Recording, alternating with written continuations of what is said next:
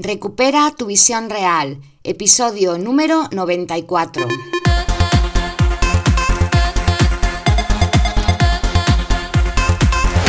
Hola, muy buenas a todas y a todos. Soy Mar Bueno, optometrista y profesora de Kundalini Yoga. Y he creado este podcast porque por mi experiencia en ambos ámbitos sé que existe un método que puede ayudarte a mejorar tu visión. Por eso aquí, en este espacio, voy a compartir herramientas, recursos y consejos que te ayuden a cuidar tus ojos y recuperar tu visión real. Hoy vamos a hablar de un trastorno de la visión bastante desconocido. Se llama el síndrome de Streff, una alteración de la visión provocada por el estrés. ¿Quieres saber qué es? Pues vamos a ello.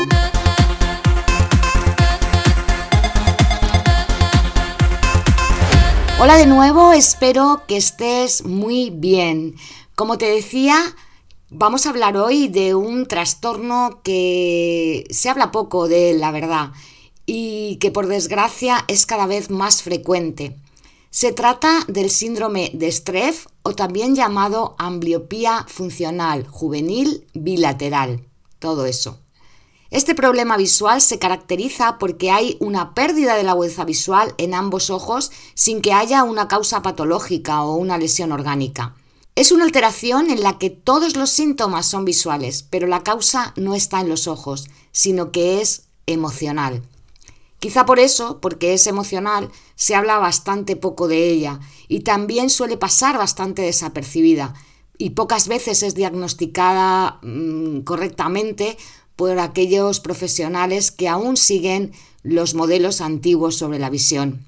Afortunadamente ya muchos optometristas están abandonando esas antiguas ideas en las que simplemente se tomaba la medida del ojo y se ponía la gafa y ya está, y están abordando estos problemas visuales desde un punto de vista más integral, donde se tiene en cuenta todo lo que le acontece a la persona, tanto a nivel físico como mental y como emocional.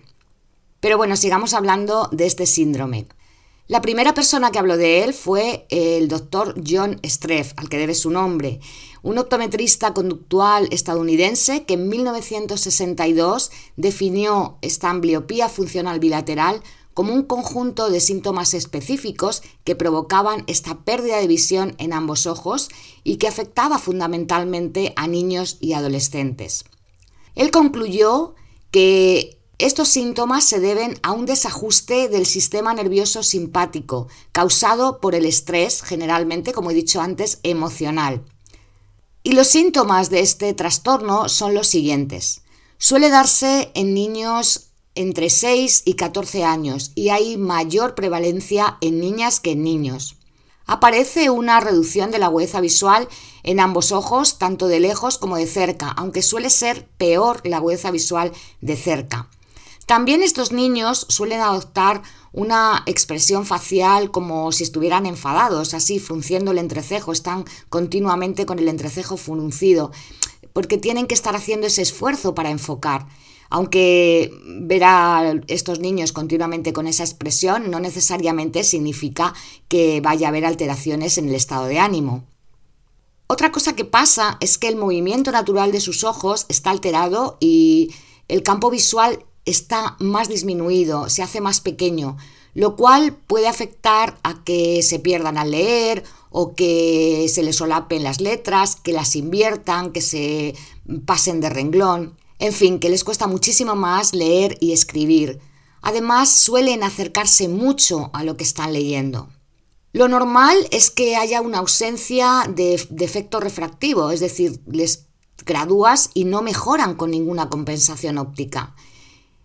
Y otra característica principal es que los ojos, como decía al principio, no tienen ninguna patología ni ninguna lesión orgánica, son ojos perfectamente sanos.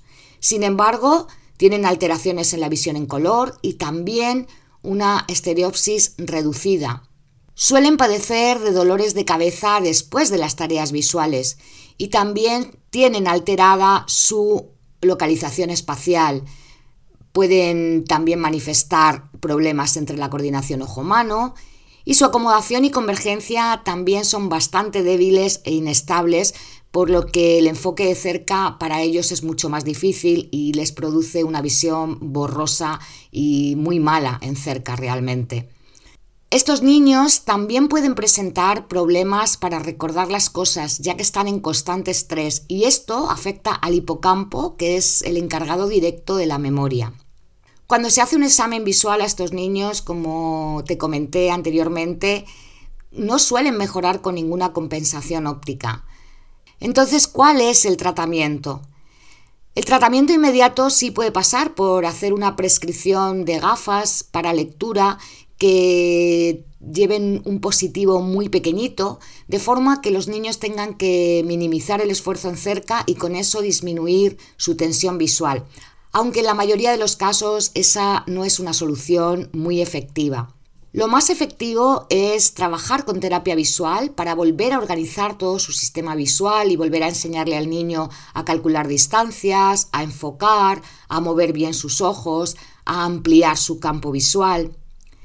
Además de todo esto, puede ser que haga falta el asesoramiento psicológico para que el niño aprenda a gestionar correctamente el estrés. Curiosamente, este tipo de síndrome suele aparecer en niños que son muy buenos estudiantes, que sacan muy buenas notas y de repente un día empiezan a tener problemas en el colegio, a no hacer los deberes, a no tener ganas de leer. Quizá porque son niños que tienen altas expectativas y de repente puedan sentir que no las pueden cumplir. Y eso hace que se estresen y esa reacción ante esa situación pues les cuesta gestionarla.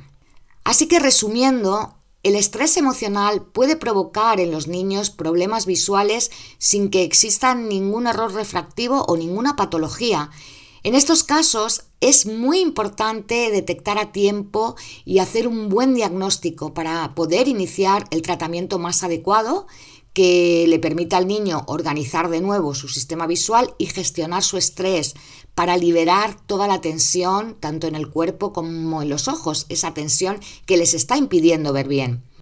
Y una de las técnicas más efectivas es la terapia visual integral combinada, si hiciera falta, con la psicológica.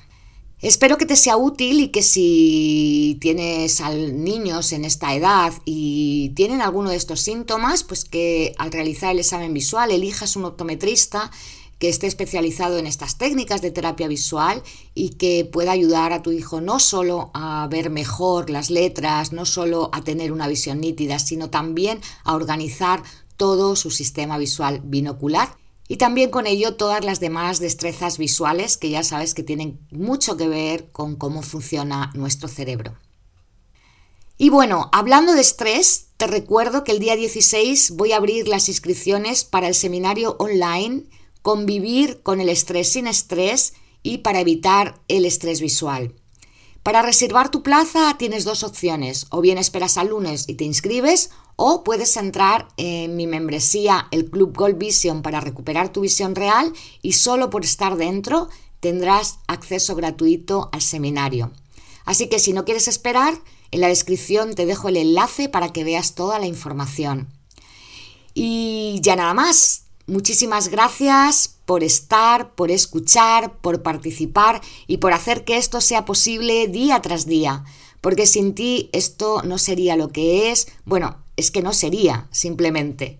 Así que gracias de nuevo.